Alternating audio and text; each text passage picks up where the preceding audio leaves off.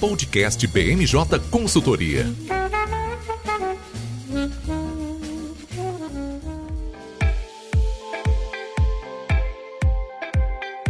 Olá, olá, eu sou Raquel Alves, consultora em análise política na BMJ. Sejam todos bem-vindos a mais um podcast BMJ.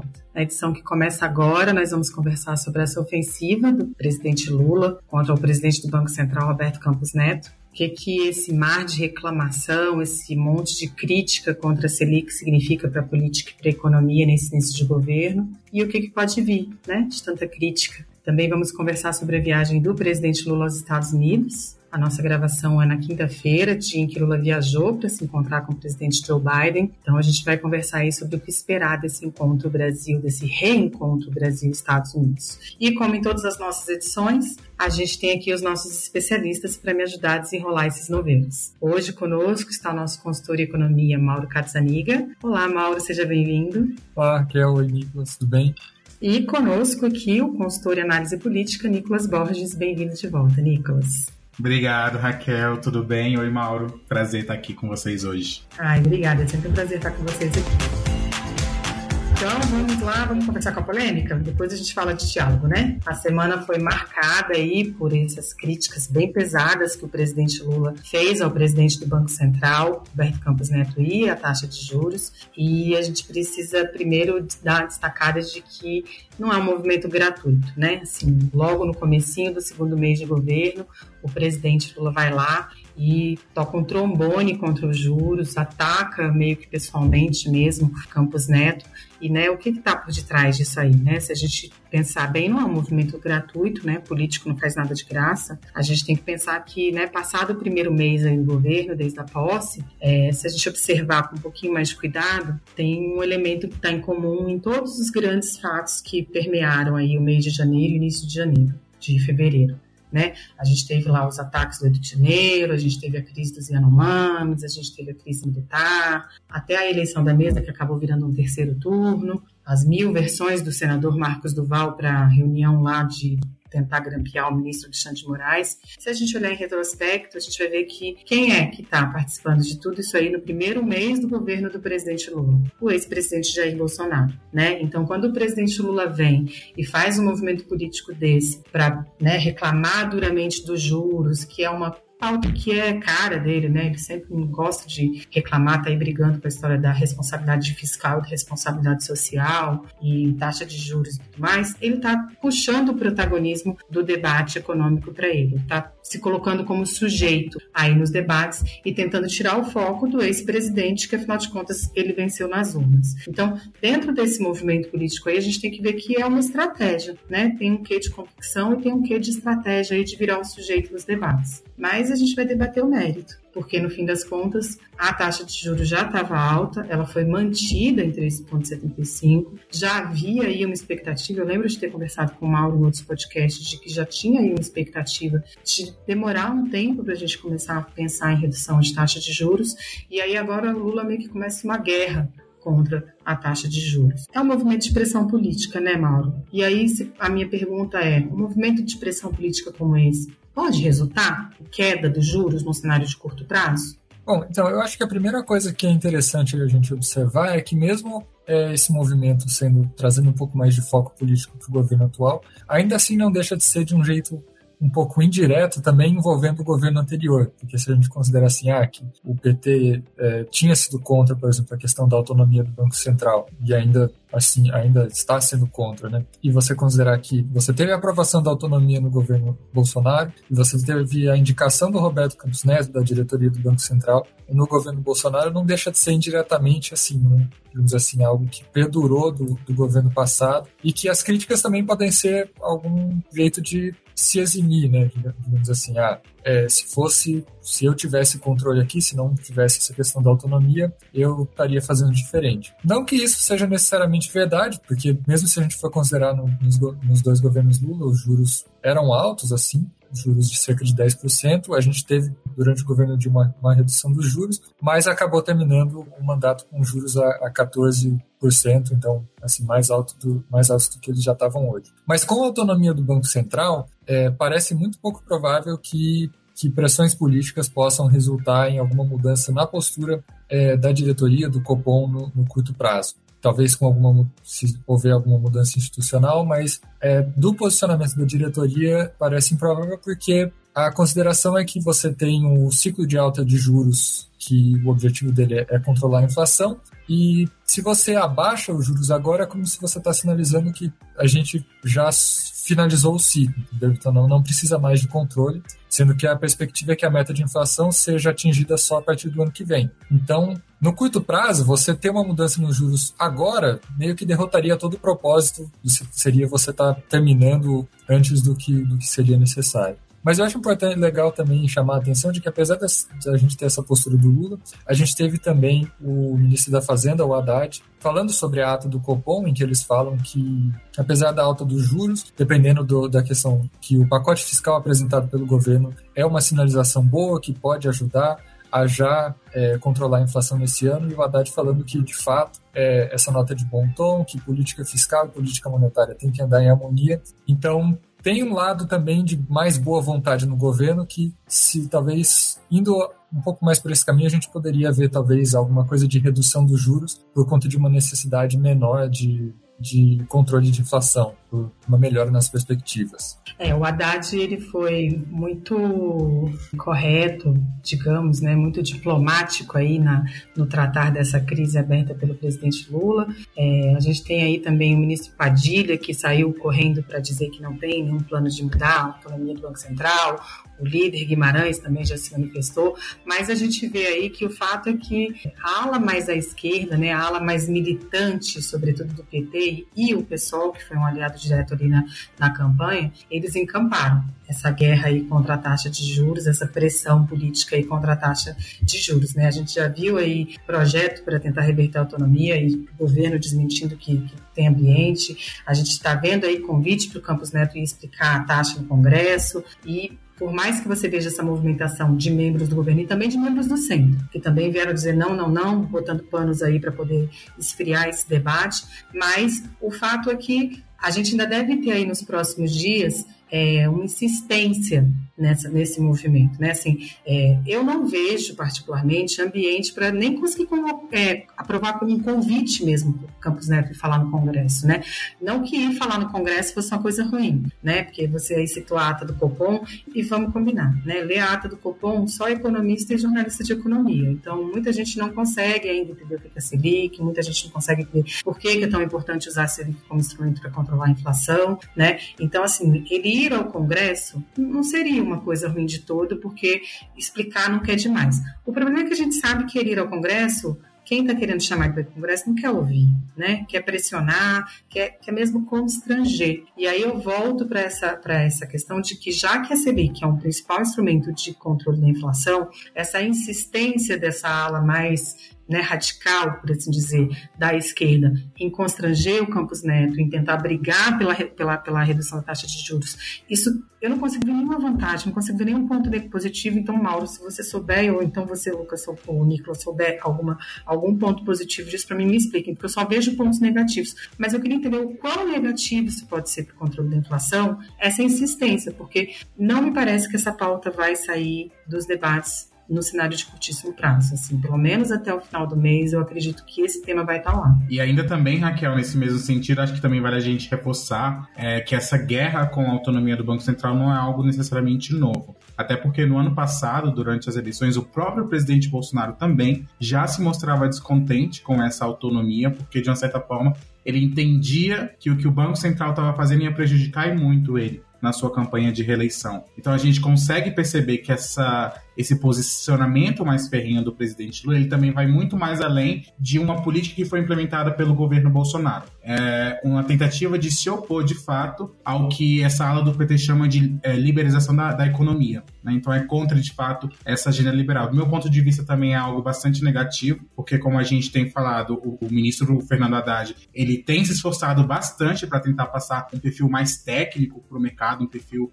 é, de maior tranquilidade, falando algumas coisas que o mercado quer ouvir. E vem o presidente Lula e ofusca todo esse esforço que o Haddad está fazendo aí, não só no campo político, mas também no campo técnico, né, com essa posição mais moderada e morna. E vem o presidente Lula e ofusca toda essa tentativa do ministro em tentar agarrar o mercado de vez para trazer o mercado para as pautas prioritárias do governo federal, né? Então, a gente vê que existe essa dupla narrativa dentro do próprio governo e que de uma certa forma pode impactar aí não só nas incertezas, mas também é, sobre como o mercado vai reagir a essas futuras propostas sobre reforma tributária, novo regime fiscal em substituição ao teto de gastos. Então é uma crise ideológica que tem reflexos também é, muito grandes no âmbito político, né? Eu acho que uma das principais coisas que a gente precisa ter em mente quando a gente fala assim de questão de juros e controle da inflação é o papel que as expectativas de inflação têm é, na determinação de, de, todo esse processo. Né?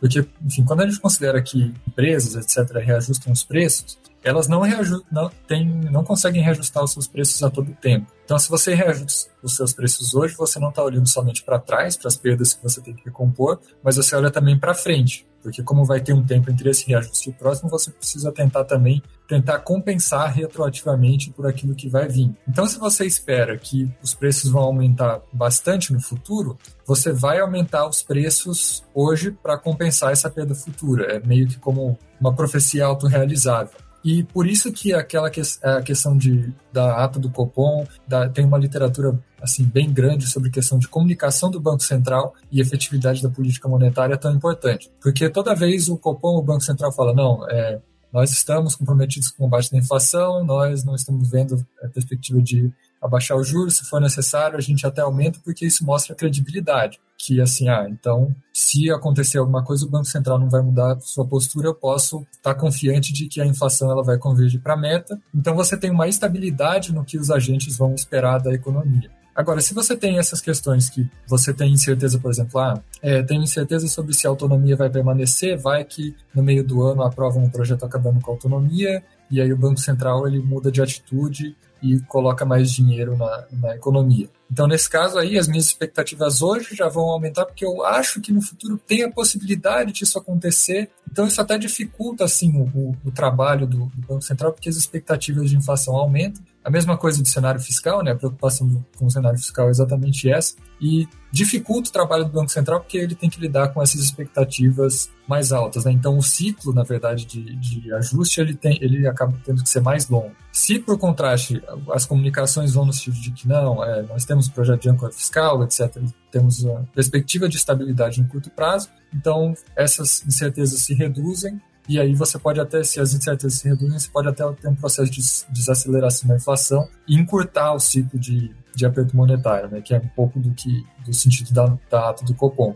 Então, nesse sentido, eu acho que todo esse ruído acaba tendo esse efeito negativo, né? Assim, ele acaba derrotando o próprio propósito porque você pode com essa incerteza você pode acabar, inclusive, prolongando o, o ciclo de ajuste monetário simplesmente por conta dessas indefinições. Se a gente já tivesse algum caminho mais, mais definido, pudesse, se o cenário estivesse mais estável, por exemplo. E o pior é que, como eu estava falando, né, Mauro, assim, a nossa expectativa é de que essa instabilidade, essa guerra não, não acabe amanhã. Porque eu, antes de me preparar para o podcast, eu fui dar uma olhada na lei e aí eu vi que agora, no final de fevereiro, é, dois dos, dos diretores acho que é política monetária e fiscalização, eles precisam ser substituídos porque a lei fala que né, esses dois novos diretores precisam tomar posse no dia 1 de março. Ou seja, a gente está gravando aqui no início de fevereiro, mas até o final desse mês o presidente Lula precisa indicar dois nomes. Pode até ter recondução, mas corrija-me se eu estiver é, fazendo uma leitura equivocada, inclusive quero saber qual é a sua leitura. Não vejo muito espaço para recondução dos dois atuais diretores diante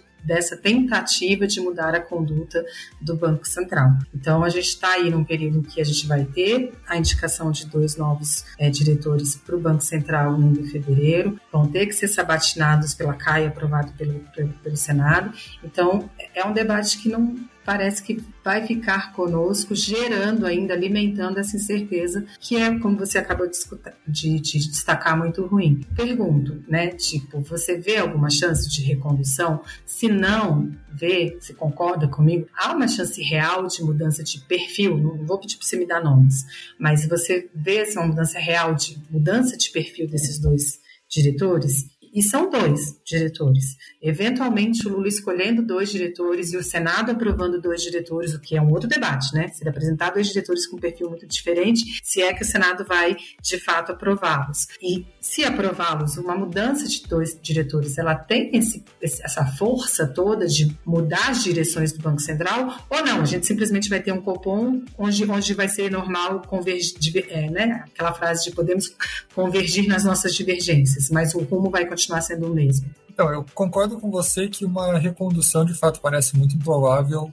seja qual for o cenário, na verdade. Assim, eu acho que, é, em termos de perfil, a gente pode ter tanto ir, ir para uma direção de talvez escolher alguém da sala que a gente falou, sei lá, assim, mais radical, ou escolher alguém como parecido com a composição, por exemplo, é, dos secretários do Ministério da Economia atualmente, que não são também assim, as pessoas mais próximas ao mercado, mas também não são, é, não estão agindo na ala tão radical assim. Então, é alguma coisa que ainda assim é, assim, distintamente PT, é, alinhado com o PT, mas ao mesmo tempo não é essa ala mais radical. Então eu vejo essa como uma possibilidade, a outra possibilidade de ir por esse caminho mais de fato é, de uma política monetária mais de tentar mudar mesmo o rumo da política monetária. Até agora, sim, pelo que tem acontecido, parece que, apesar assim, das declarações do presidente, etc., ele tem ido por esse segundo caminho de, de tentar tomar algum meio termo ali. Então, acho que isso seria, para mim, mais provável, mas não descarto também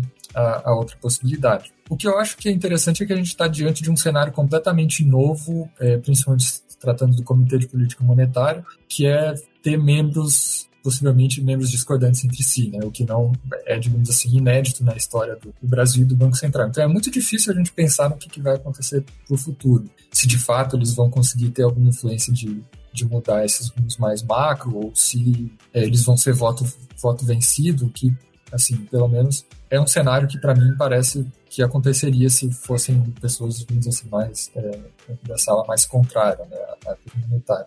Mas é, é, muito difícil dizer porque é uma situação é, muito nova. Mas, no mínimo, assim, alguma mudança de, de rumo teria ser, até porque eles vão ter, ter as áreas debaixo das suas é, responsabilidades, né, especificamente a área de política monetária, tudo que isso tem além da taxa de juros, mas pelo menos essa questão do, do Copom parece, é, parece ser alguma coisa para estar tá de olho e, e pode ir nesse cenário. Né? Pode ser que chegue a um novo consenso, pode ser que eles consigam convencer alguma coisa, pode ser que eles sejam voto vencido, mas é muito difícil dizer. E por fim, acho que vale também é, mencionar que eu também vejo a possibilidade de um nome ser barrado no Senado como muito remota, né? Isso é algo que no Brasil, assim, indicações políticas no Senado quase sempre passam. É, a gente vê mesmo alguns exemplos no governo anterior, principalmente de embaixadores que teve muita houve muita controvérsia, mas ainda assim no final acabaram aprovados. O que pode acontecer, que também, a exemplo do governo passado, é que essas indicações fiquem travadas e gerem desgaste para o governo. Então, é uma possibilidade que pode acontecer,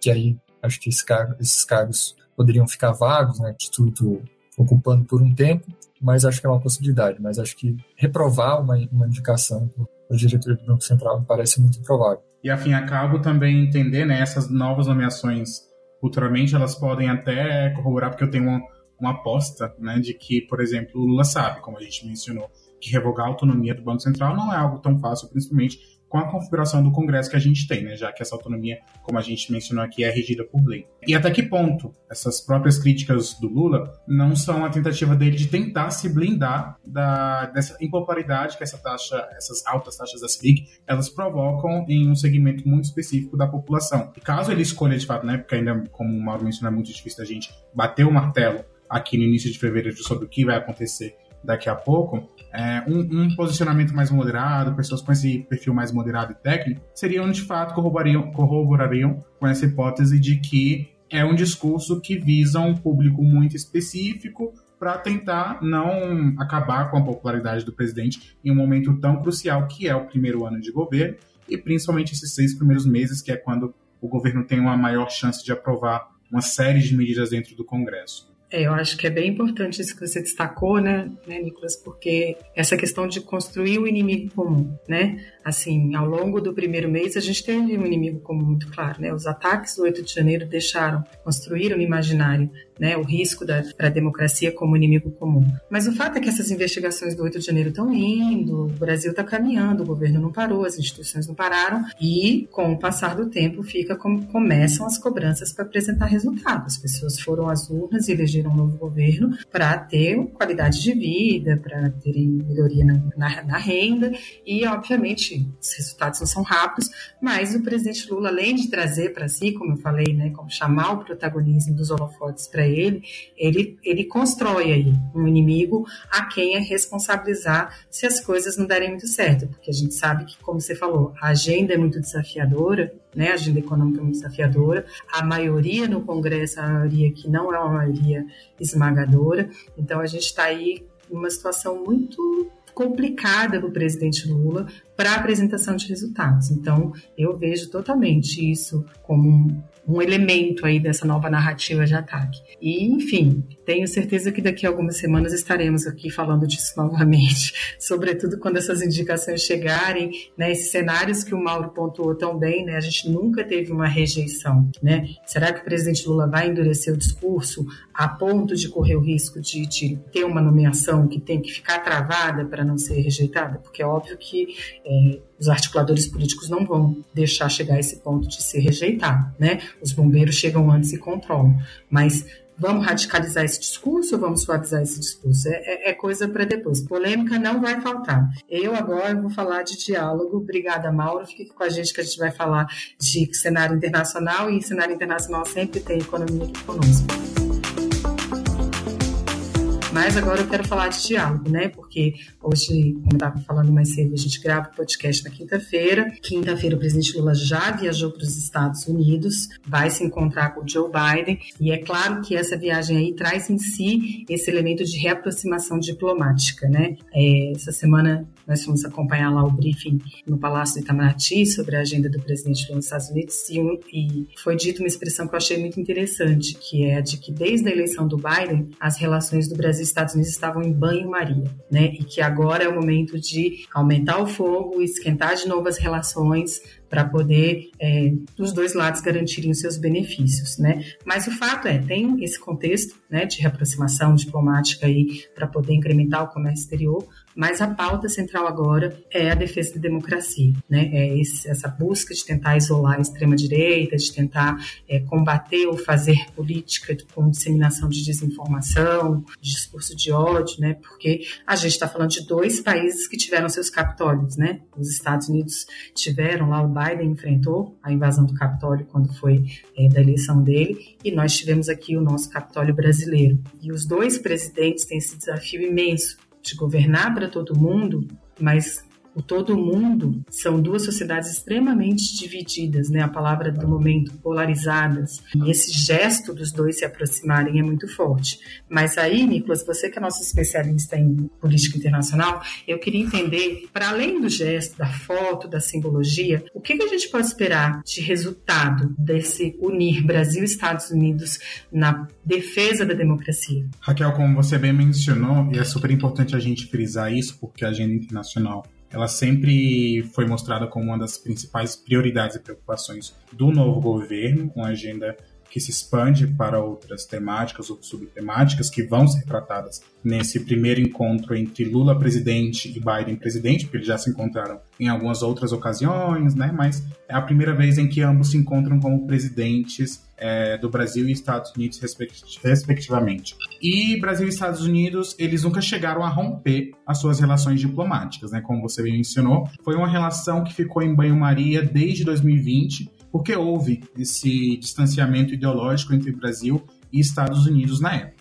É, do ponto de vista simbólico, é, essa é uma oportunidade em que Lula ele deve explorar para de fato agora chancelar o apoio internacional em relação ao resultado das eleições. Né? Mesmo que as eleições tenham acontecido em outubro do ano passado, é mais uma vez uma chance do novo governo ressaltar, é, principalmente para esse público mais específico, de que é um resultado chancelado e reconhecido pela maior potência do mundo. Né? Então, é, se os Estados Unidos ele se comporta nesse sentido de reconhecer a figura do Lula como presidente eleito, algo que já era esperado desde sempre, corrobora aí com esse discurso do presidente Lula aqui no Brasil para uma posição muito mais incisiva em relação ao que aconteceu no 8 de janeiro. E, e é super engraçado a gente, a gente parar para analisar, engraçado entre aspas, que, que nem você mencionou, né? Houve o Capitólio e houve a Praça dos Três Poderes, ambos aconteceram em janeiro, né? Ambos frutos aí de uma extrema polarização. É, do ponto de vista simbólico, é bastante importante esse alinhamento entre Estados Unidos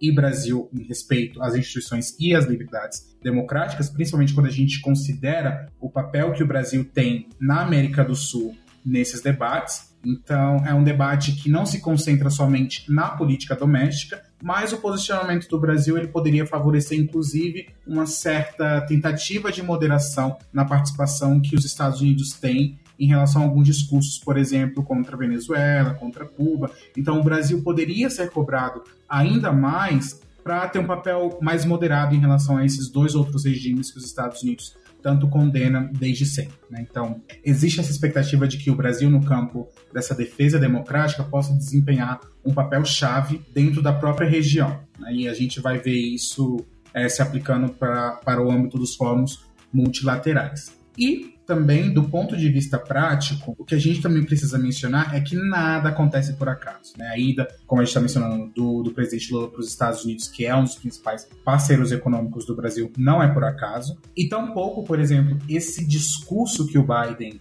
e essa necessidade de que o Lula vai lá, que eles alinhem esse discurso, também é muito importante para o Biden, porque é um ano extremamente decisivo, porque no ano que vem os Estados Unidos vão eleger um novo presidente, vão eleger novamente os representantes e uma parte considerável aí do Senado. Então, Biden, ele já entra em uma campanha eleitoral a partir de 2023. E com certeza, como acontece no Brasil nesse momento, ele vai continuar utilizando essa narrativa do Capitólio para tentar esvaziar a influência que a extrema-direita e a figura personal, a pessoal do ex-presidente Donald Trump tem ainda nos Estados Unidos. O Trump ele já assumiu que vai tentar concorrer à presidência e o Joe Biden ele não está lá nos seus melhores momentos. Quando a gente para para comparar, por exemplo, o período pré-eleições, o Joe Biden ele tem hoje mais ou menos uma média de 43% de aprovação. Em 2019, um ano antes das eleições presidenciais de 2020, o Donald Trump tinha 40%. Não é uma diferença esmagadora. Então, são discursos que, na prática, eles buscam um objetivo específico. Então, o Biden ele precisa capitalizar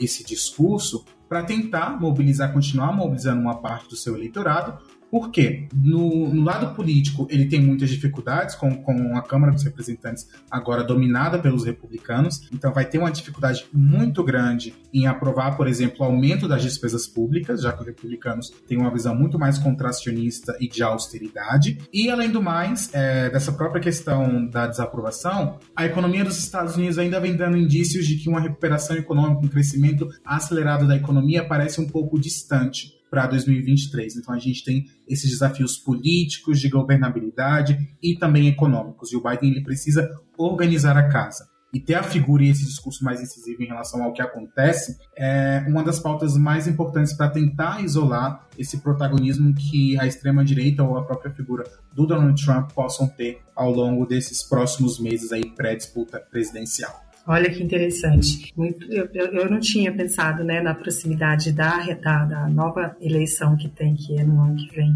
Né? Realmente, quando a gente pensa em cenário eleitoral, a gente tem que estar sempre com o olho muito lá na frente, simbólico para os dois, aí não é só nesse momento. Mas não é só a democracia, a pauta, né? A pauta também tem lá outros elementos. O presidente Lula está levando, a ministra Marina, o presidente Está levando a ministra Aniele com ele também, ministra da Igualdade Racial. E aí eu queria avaliar com você se dá para a gente esperar, na questão das mudanças climáticas e do combate ao racismo estrutural, se a gente também vai ter é, marcos simbólicos, gestos muito fortes, ou se a gente pode esperar aí alguma, alguma coisa prática entre os dois países nesse sentido, ou a gente continua nesse, nesse, nessa tocada de alimentar narrativas de olho no ambiente político para construção e fortalecimento dos próprios mandatos e de um eventual segundo mandato. Perfeito. Eu acho que, né, como no fundo a gente está tratando de uma agenda diplomática, o presidente Lula, ele, entre aspas, é obrigado a levar outros temas que são importantes e muito caros para o Brasil e para a região em específico. Então, além dessa pauta democrática, o governo brasileiro ele deve levar outras pautas como a regionalização da produção de semicondutores. Né? Vale a gente mencionar que a crise dos, dos semicondutores se instalou a nível global há alguns anos, isso tem prejudicado é, não só o crescimento, mas alguns setores muito estratégicos para a economia de, dos países latino-americanos, porque a grande maioria dos países latino-americanos eles são totalmente ou quase exclusivamente dependentes de exportação de semicondutores. E nesse momento que o governo dos Estados Unidos está tentando fazer, é também reduzir essa dependência que os Estados Unidos têm da exportação de semicondutores. Então, nas últimas, nos últimos meses, os Estados Unidos inaugurou uma grande fábrica de uma filial de Taiwan para tentar é, reduzir essa dependência do, do mercado semicondutor do mercado externo. Então, a ideia também, um dos pontos estratégicos para o presidente Lula seria levar essa pauta do mercado de semicondutores para que o Brasil, assim como os Estados Unidos e outros países da América Latina, eles não sejam tão reféns assim de um mercado exclusivo é, para os semicondutores, que é o mercado basicamente asiático.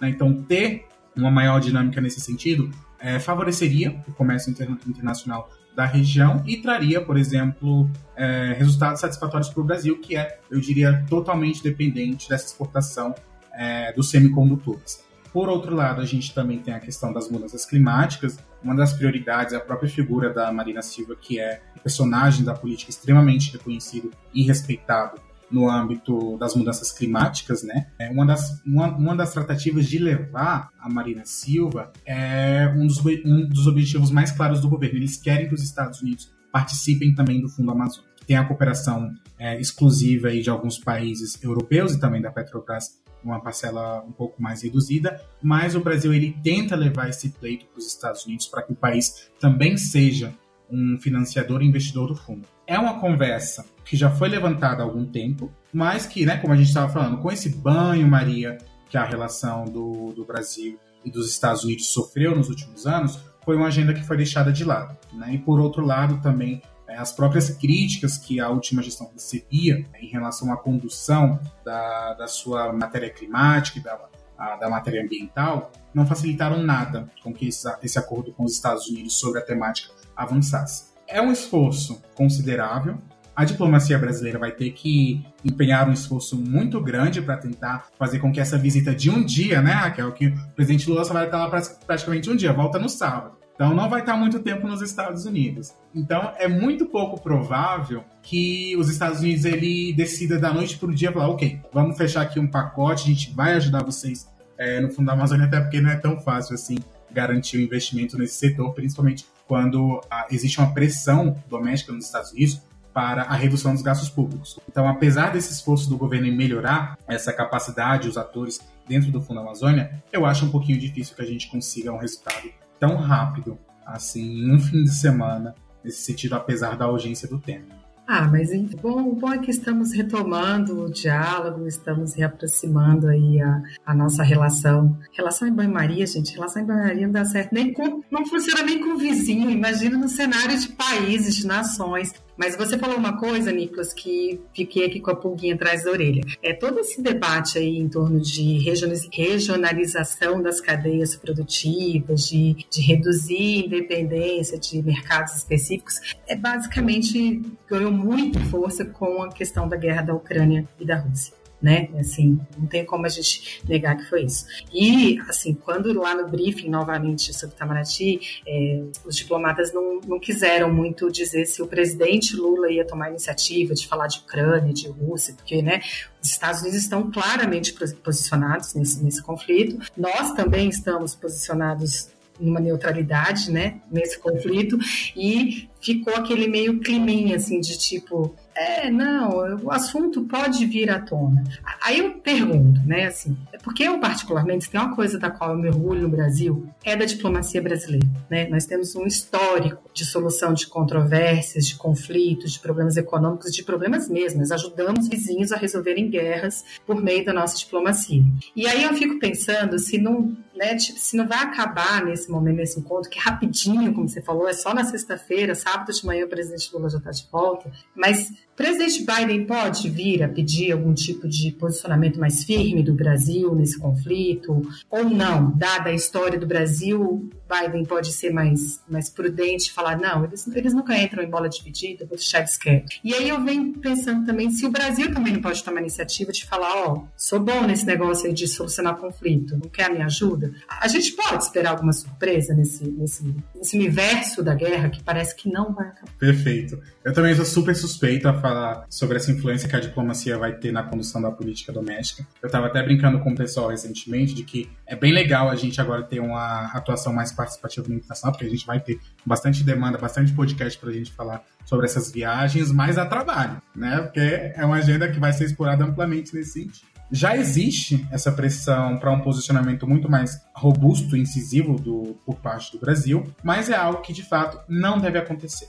Além desse perfil histórico de que o Brasil ele sempre adota essa postura de moderação, é, preza pela resolução pacífica dos conflitos, é, existe a tendência de existe a, a, tendência de que o Brasil, querendo ou não, é, compartilha inúmeros espaços no âmbito internacional com a Rússia. Né? É um parceiro econômico também estratégico é, para o Brasil nesse sentido no comércio internacional, mas também nas discussões sobre a reconfiguração da geopolítica. Então, por exemplo, como Brasil e Rússia compartem o BRICS, por exemplo, é muito pouco provável que o Brasil adote uma postura incisiva contra Putin nesse momento. Se ele não tomou é, lá em 2010, com a anexação da Crimeia por parte da Rússia, não é agora que o Brasil deve adotar uma, uma postura incisiva. Tanto que um dos primeiros discursos do, do presidente Lula como presidente empossado foi: a Rússia errou? A Rússia errou. Mas a Ucrânia também errou e não ter tentado negociar. Então é sempre essa posição de meio termo, né? E o Brasil, Raquel, é, como eu bem falei, sou internacionalista, sou super suspeito de falar disso. Ele tem um reconhecimento estratégico muito importante é, nessa pauta de moderação. Tanto que foi